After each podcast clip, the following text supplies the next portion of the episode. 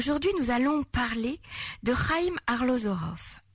Tout le monde connaît le nom de ce grand boulevard à Tel Aviv et même à Jérusalem, euh, mais qui connaît son histoire?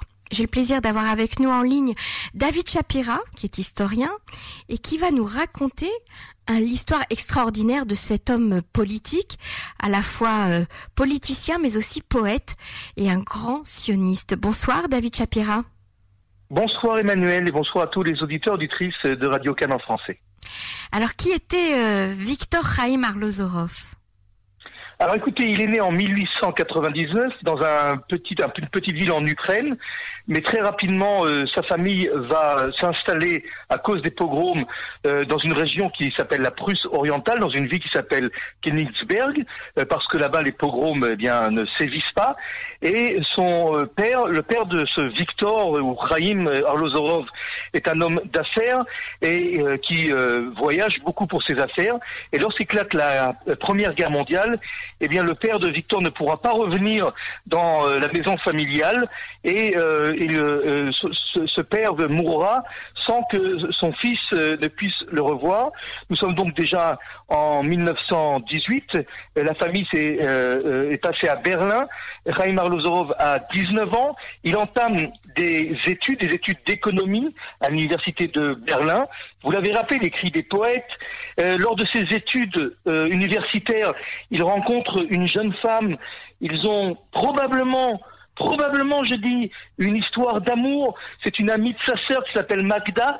On, reviendra sur cette histoire d'amour mhm. euh, euh, plus tard. Elle est importante, cette histoire d'amour. Elle est importante. Dans tous les cas, en 1924, à l'âge donc de 25 ans, euh, Victor Ozorov obtient son doctorat en économie et décide de s'installer, ou plutôt d'émigrer en Palestine. Et lorsqu'il arrive en Palestine, il intègre euh, ce qu'on appelle la Poel c'est-à-dire un des mouvements de la gauche israélienne.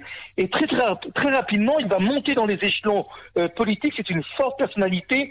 Hein. il a une culture qui est à la fois russe, allemande, hébraïque, yiddish. Euh, il est envoyé euh, aux États-Unis en mission en 1928 à 29 ans et en 1931, le 17e congressionniste le choisit à la tête ce qu'on appelle le département politique de l'agence juive.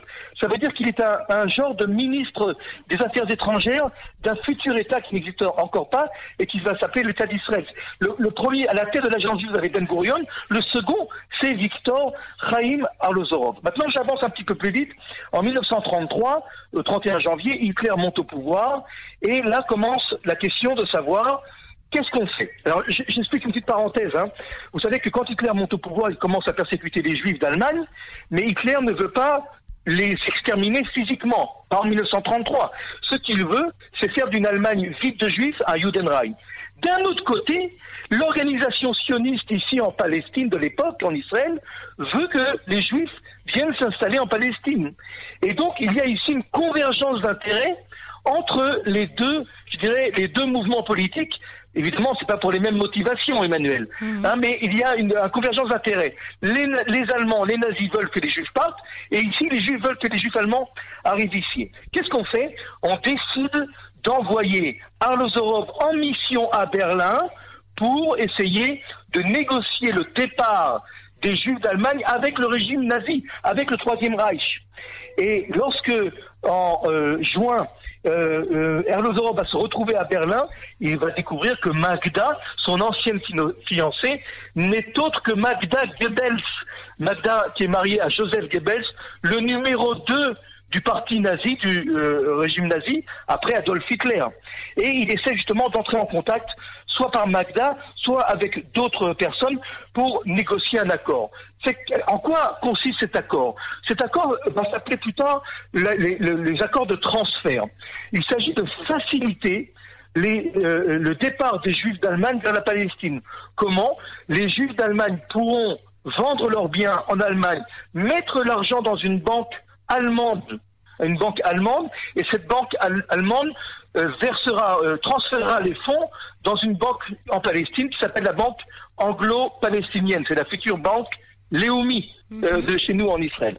Enfin bref, euh, Arlozorov est en juin 1933 en mission et en Palestine, ce qu'on appelle le Yishuv, c'est-à-dire tous les juifs qui habitent ici, cette, cette, visite est connue du public. Il y a un journal qui commence à attaquer a attaqué la mission de Arlozov. C'était un journal révisionniste Révisionniste, c'est-à-dire ça correspond au mouvement de Zev Jabotinsky, rien à voir avec les révisionnistes euh, d'après-guerre. Ce sont des personnalités, si vous voulez, c'est le, mouvement de la droite israélienne qui conteste la politique de l'agence juive et la politique de Ben Gurion. Et donc il y a, il y a une critique cinglante contre euh, la visite d'Arlozorov. On accuse d'Arlozorov d'un coup de couteau dans le dos de la nation. C'est un diplomate rouge qui a vendu l'honneur du peuple juif pour de l'argent à Hitler. Et, il y a donc des critiques cinglantes dans un journal, le journal révisionniste, qui s'appelle Chazit Aham, c'est-à-dire le front du peuple. Et je vous cite encore une fois un dernier article, le peuple juif sera apprécié à sa propre mesure, ce qui brade l'honneur du peuple juif et de sa Torah, et saura comment répondre face à cette infamie qui a été commise à la lumière du soleil et aux yeux du monde entier. Voilà, c'est une traduction libre. Euh, vous l'avez compris, la visite de Arlosov est, est interprétée comme presque vendre son âme au diable.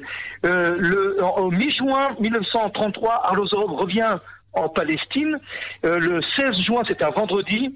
ils sont dans un hôtel sur la plage et après le dîner, Chaim Arlozorov va se promener avec sa, son épouse sur la plage, là où se trouve aujourd'hui d'ailleurs l'hôtel Hilton, plus ou moins de Tel Aviv.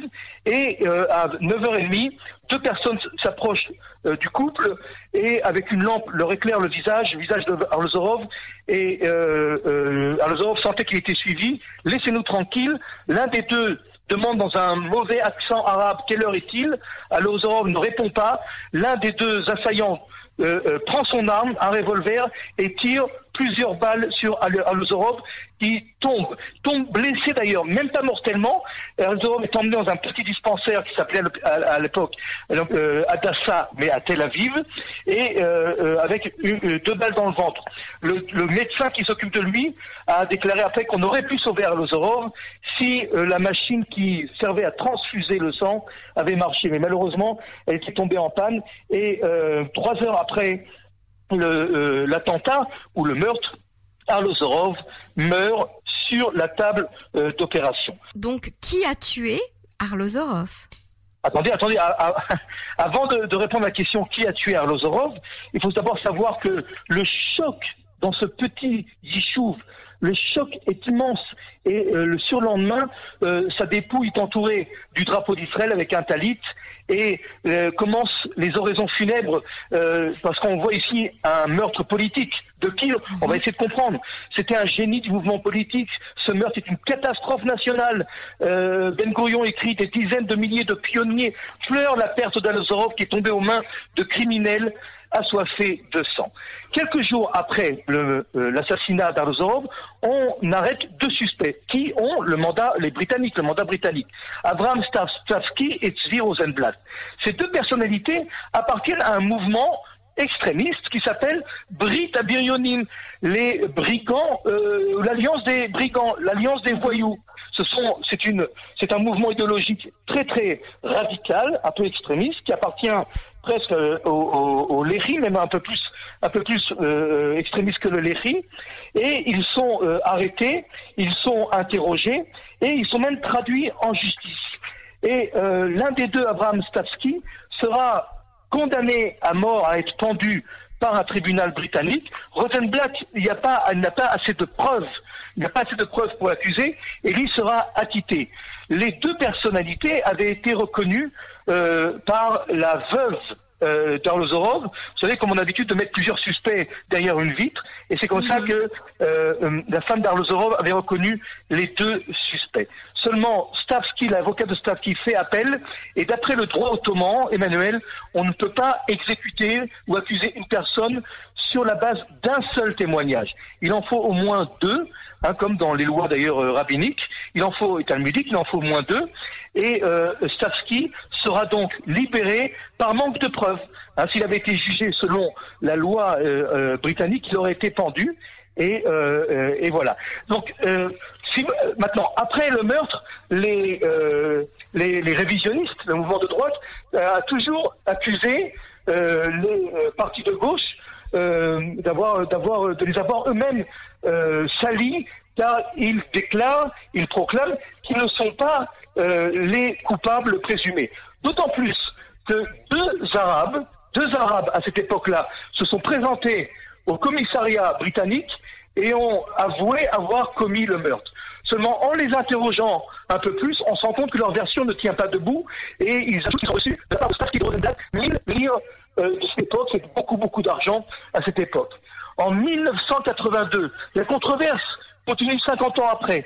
Menachem Begin, qui est Premier ministre, nomme une commission d'enquête qu'on appelle la commission Bechor pour savoir qui a assassiné Arlozorov.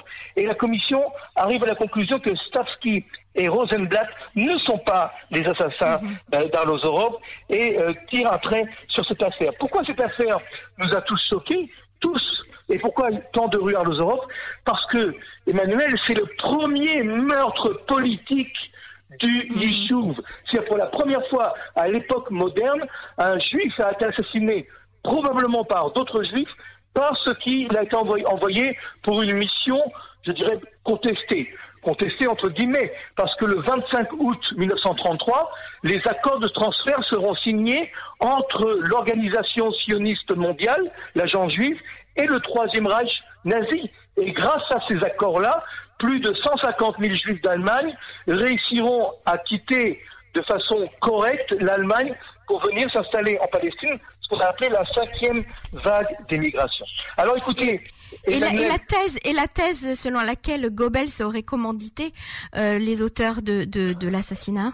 Alors écoutez, écoutez, les historiens, les historiens euh, déclarent que en fait, il y a, il y aurait 13, 13 euh, facteurs au mouvement ou 13 raisons pour lesquelles on aurait voulu assassiner Arlozorov. Alors je ne vais pas vous citer toutes les 13 Mm-hmm. Mais un écrivain, pas un historien, qui a écrit un livre sur ce sujet, euh, a amené la thèse, mais infondée, que Goebbels, qui était jaloux d'Arlozorov, jaloux de la mhm. relation qu'il avait eue, aurait envoyé des espions allemands pour tuer Arlozorov. Bon, c'est un peu euh, fantaisiste tout ça, mais Ben Gurion aussi, qui était jaloux de la popularité d'Arlozorov, aurait peut-être pu avoir un intérêt. Les Britanniques aussi, qui avaient peur que Arlozorov se retourne contre eux, Arlozorov était très très puissant et très écouté.